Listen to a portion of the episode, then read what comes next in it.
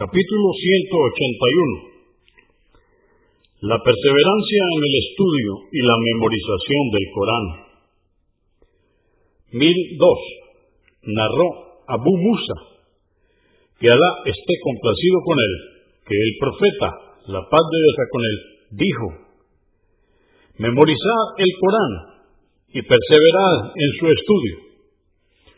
Juro por aquel que posee el alma de Muhammad, que el Corán es más difícil de conservar en la memoria que mantener atado al camello. Convenido por Al-Bukhari, volumen 9, número 73 y Muslim 791. 1003.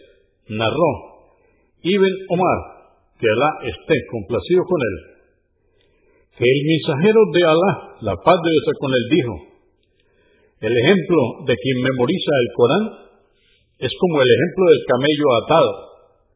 Si lo cuida, revisándolo, lo retiene, pero si lo descuida, se escapa. Convenido por Al-Bukhari, volumen 9, número 70, y Muslim, 789.